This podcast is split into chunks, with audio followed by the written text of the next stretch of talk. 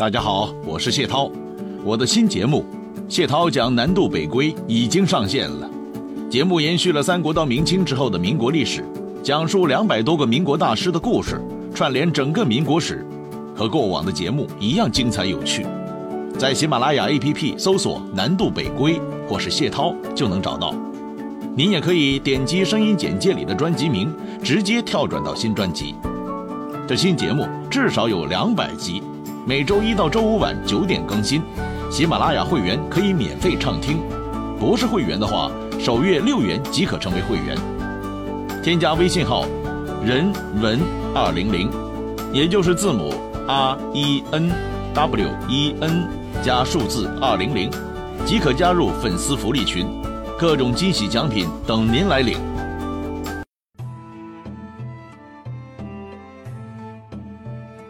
接着上一回，继续为您说。话说费祎呢，现在在蜀汉当中，他的职务是大将军，名义上军方最高领导人。在此之前呢，蜀魏两国的关系上，都是蜀国主动去制造一些流血事件，引发边界冲突的。可这一回是魏国主动出击了，一来就是十万部队，蜀国朝野的情绪顿时就不安了。接到来自汉中的告急文书，涪城的蒋琬、成都的刘禅、费祎都是第一时间派出了增援部队，但是路实在太远了。涪城，也就是今时今日的绵阳，离汉中有上千里；至于成都嘛，就更远了。要不是王平在关键时刻顶住压力，拒敌于国门之外，这场大祸就酿成了。哎，这时候就可以看出，蒋琬撤兵汉中，把指挥中心移到涪城，是个不折不扣的昏招。军情紧急啊！就在费祎调动兵马忙得不可开交的时候，嘿，有一个家伙过来捣乱了。光禄大夫来敏听说费祎要出征，于是专门跑过来找他下棋，想知道一下这费祎到底有没有信心。哎呦喂，大哥啊！现在到处都是为出征忙碌的人呢，你偏偏挑这个时候到人家府上来串门，还说什么下棋？你这不是故意的吗？你啊！当然了，费祎也不好说什么，对这位专门跑来捣乱的老前辈，表现出了令人难以置信的耐心。外面出征的将士整装待发，就等费祎一声令下了。就在这种紧急时刻。费祎还真的就陪来敏下起棋来了，还没下几手呢，前线的公文就一纸一纸的送了过来，作战部队的负责人也进来报告，大家伙都准备好了，都上马了，出征的命令就等您下达了。可费祎呢，却气定神闲，半点紧张情绪都没有啊，好像这些事儿跟自己没半毛钱的关系。莱敏看着依旧气定神闲、毫无疲态的费祎，终于服了，对他说：“哎，我刚才不过是故意来试试，看来你是胸有成竹，必能破贼呀！哎，莱敏啊，莱敏，你也真是多虑了。”都火烧眉毛了啊！什么时候了，还轮到你这种闲散官员过来试探考察？要知道，费祎可是当年诸葛亮隔代指定的接班人呐，这种人岂是寻常角色呢？好了，有了这个小插曲，费祎的表演结束以后，大军出发了，援军浩浩荡荡的就向汉中开过去了。那汉中现在的情况怎么样呢？兴市那一边，护军刘敏依然在玩插旗。军旗呢是军队的象征，古往今来呀，这些士卒们对军旗是极为爱护的。可以说，旗在军在，一旦军旗被夺，这支部队也就不复存在了。所以出征之前还要举行祭旗仪式的。军旗有不同的功能，也有不同的等级，主帅有帅旗。各分支部队也有象征自己部队番号的军旗，以便在战场上相互辨认、区分敌我。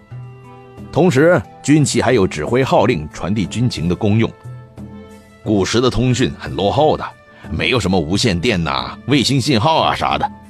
打起仗来，部队都是看旗号行动的，要么进，要么退，要么冲锋，要么撒腿就跑。在古时，军旗和战鼓、战金是合为一体的指挥通信系统。军旗既然是军队的象征，那不同的军旗也就意味着数量不等的军队了。当然了，在计谋诡诈盛行的三国时代，没有哪位主将会天真到根据对方的军旗来判断它的数量的。但是如果见到对方旌旗遍野，啊，起码气势上先声夺人嘛，多少也可以忽悠一下对方。至于对方会不会上当，那就主要看运气和心情喽。乱插军旗、虚张声势，这种战术在三国时期算是初级的。如果遇上了曹操啊、诸葛亮啊、司马懿啊，或者是曹真呐、吕蒙啊、陆逊呐这种人，第一时间就会被识破的嘛。不过现在在汉中前线的王平和刘敏是很幸运的，因为来的人是曹爽、夏侯玄。当然也得客观的说一句，除了这两位之外。这队伍里还是有明白人的，比如司马昭和郭淮。嗯，司马昭也来了。司马昭不是司马懿的儿子吗？这一回不是司马懿反对出征的吗？怎么他的儿子也跟过来了？呵呵，说到这里，我们不得不再次表扬曹爽，脑子真是哎太糊涂了。曹爽这一次伐蜀时机。还算是不错，但用人这个关键问题上犯了大错。或许是想着要减少出征的阻力，明知司马懿反对西征的，曹爽却偏偏用司马懿的儿子司马昭当征蜀将军，做夏侯玄的副手，这明显是个昏招嘛。但不是说曹爽没考虑的，他是在想，司马懿当年为防诸葛亮。曾经长期驻守关中，总督雍凉兵马，当地很多的高级将军都是司马懿的旧部。如果这一回带上了司马昭，那就可以用他父亲的影响力，指挥调动当地的兵马嘛。只是曹爽这种考虑是完全没有把司马懿放在眼里，他可不知道司马家的人头脑都不简单的。你以为你可以利用他？嘿，小样的！还不知道谁玩谁呢。另外一个人就是郭淮，坐镇西线魏军主将之一，前将军、雍州刺史郭淮，实际上就是司马懿的心腹爱将。既然是心腹，郭淮对当前曹爽和司马懿之间的争斗是相当明白的，所以他人是来了，还做了前线的主将。明面上是不好直接反对的，但是阳奉阴违总是要的。征西将军到了关中以后，又任命了郭淮为先锋，督率雍凉兵马为大军开路。曹爽用夏侯玄做前锋，是因为信任；而夏侯玄用郭淮做先锋，却是不得不如此。郭淮来自于世家大族，在军中有多年的积累。威望非常高的，对于部队来说控制的非常牢，换个人未必能指挥关中的部队的。再说了，那些小伙伴们都是清谈派的，像是李胜啊、邓阳等人是满腹经纶，但不会带兵打仗啊。指点江山还行，沙场搏杀那也只能靠郭淮这样的武将了。所以啊，我们就可以看出了，曹爽这帮人缺点就是纸上谈兵的多。真能上阵的少，这样的班底还没出征呢，结局就已经给注定了。除非郭淮真是脑子进水了，否则他怎么可能真正为曹爽卖力呢？所以，当蜀军的护军刘敏遍插旗帜、虚张声势的时候，曹爽、夏侯玄看不出来，但是司马昭和郭淮是瞒不过的。但他们就算看破了。也不会说的，因为在他们心底里，巴不得曹爽早点吃败仗回去呢。在新市前线，魏军果然开始吃瘪了，根本没法向前移动，陷入苦战。虽然魏军人多势众，但是也架不住地形险要啊！蜀军居高临下，一阵石头滚木砸下去，哗哗哗的，下面就倒下一大片。要知道，山上石头、木头那是多的是，腐蚀皆是啊！这种石头你等它扔光，哼，那你真的要等到猴年马月了。那些一边爬山一边养功的魏军，哎呦喂，那可真是难喽！一边得防止脚下打滑掉下悬崖，一面还得看着头上别被滚石和冷箭给放倒了。哇，这种打仗真是打得战战兢兢啊！每次冲锋都只是在督战官的率领之下混日子而已，嘴上喊得山响，手脚却慢得要死。这种打仗啊，那就纯属是磨洋工。一直混到了四月份。魏国的部队依然无法突破蜀军的秦岭外围防线，连汉中的边儿都摸不到啊！这一下，曹爽和他的小伙伴们算是彻底傻眼了。哎，出征之前牛皮吹得梆梆响，智商好像是天上有地上无的神仙一样。可是战场上一旦碰到难题了，这帮人神经系统就全面短路了，一点思路都没有。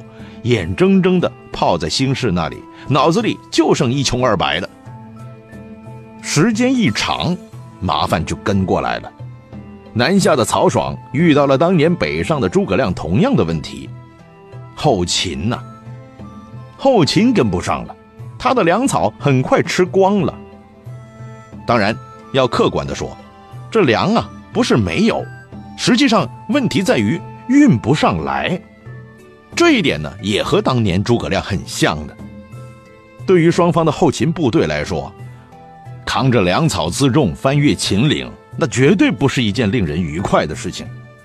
为什么当年诸葛亮几次北伐都要从岐山走呢？就是因为岐山在秦岭的西面，相对于主脉来说，它的地势要平坦得多嘛。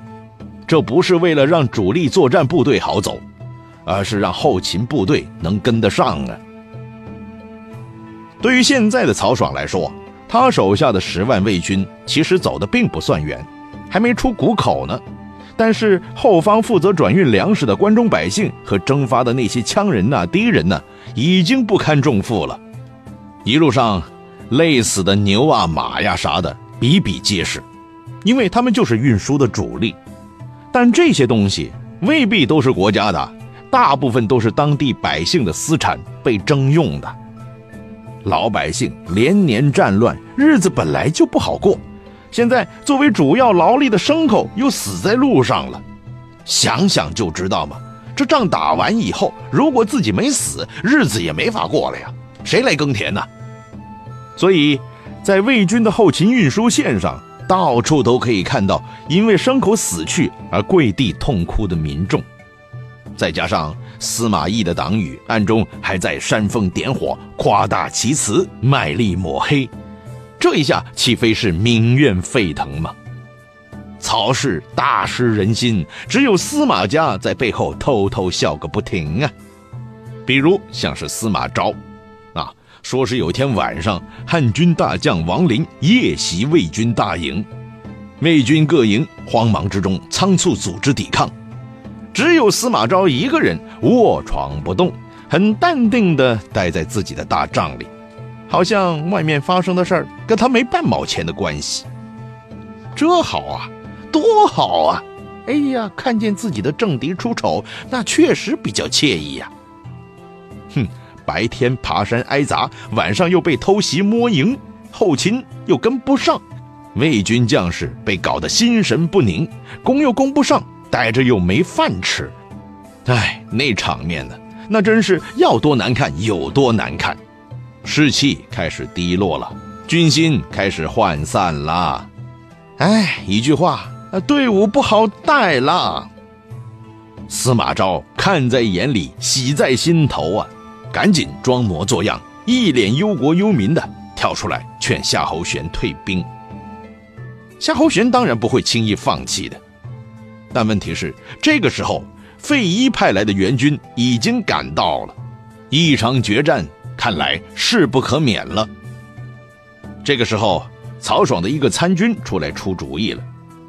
这位大哥名字叫杨伟，但看上去他对形势的分析是一点不疲软的，头脑非常清醒。他一溜烟跑到曹爽那，把当前形势进行了一次全面的分析，最后得出结论是：一急还，不然将败。是啊，战机已失，敌人援兵已到，这个时候若不急退，那肯定被截住后路，到时腹背受敌，想撤就难喽。只要是头脑正常的人，听了这番话，都会觉得啊，伟哥他的话说的是很正确的。这一次出征不胜已成定局了吗？就应该连夜拔营撤了就算了。哪知道，伟哥忘记了，阿爽哥身边还有几个小伙伴啊，邓阳和李胜啊，这两个是主战派啊，也是愤青啊，他是半点都不同意啊。嘿嘿嘿，谁说现在失败了啊？仗都没打一场呢，碰点阻力你就不想干呢？你翻开历史看看呢，哪一场战斗不碰到一点挫折就能胜利的啊？你看人家说话太会说了，引经据典的，哎，啪啪啪的都是道理呀。于是双方就在曹爽面前吵成一团，就差动手打架了。虽然杨伟的意见很正确，可那两位是清谈高手啊。这种清谈高手最拿手的本事，就是把没理的事情说的最有道理，哎，简称无中生有。你只要肯跟他发生口角，那么你绝对是要输的。即便真理的把柄在你的手里，最后也辩不过他们的。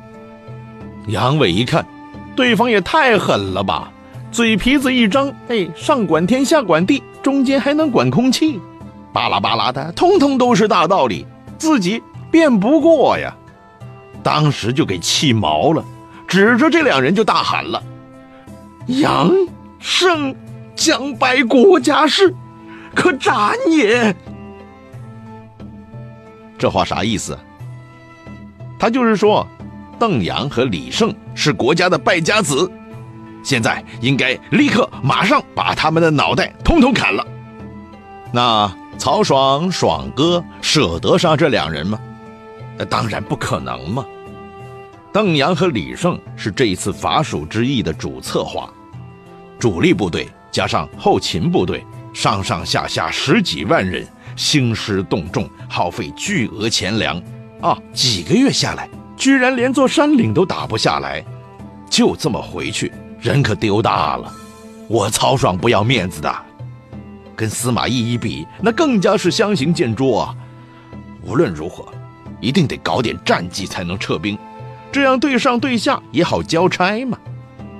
攻入汉中看来是不敢奢望了，但好歹要打一场胜仗挽回面子呀。曹爽是有这种想法的，所以他本人也是反对撤兵的，自然他也就不可能杀掉邓阳和李胜了。此时此刻的爽哥还抱着一丝侥幸的心理。那么，曹爽到底最后撤还是不撤呢？下一次接着为您说。